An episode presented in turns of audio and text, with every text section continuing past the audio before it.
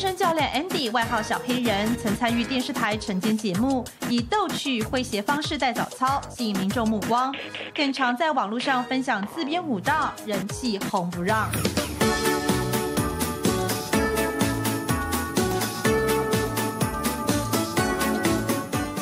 总是搞笑又阳光。但 Andy 其实从小因为自己的外表吃足了苦头。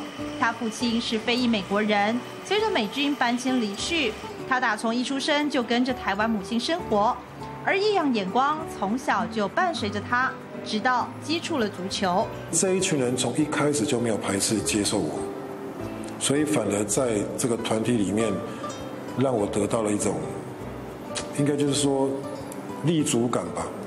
运动员生涯让他找到自信，但成年旧疾引发椎间盘破裂，让他人生再一次受到重挫。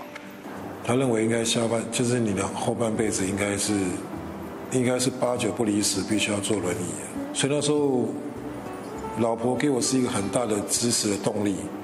其实我知道他比我更难过，可是他从来没有在我面前掉过一滴眼泪。我就告诉我自己说，不管花多久时间，我一定要站起来。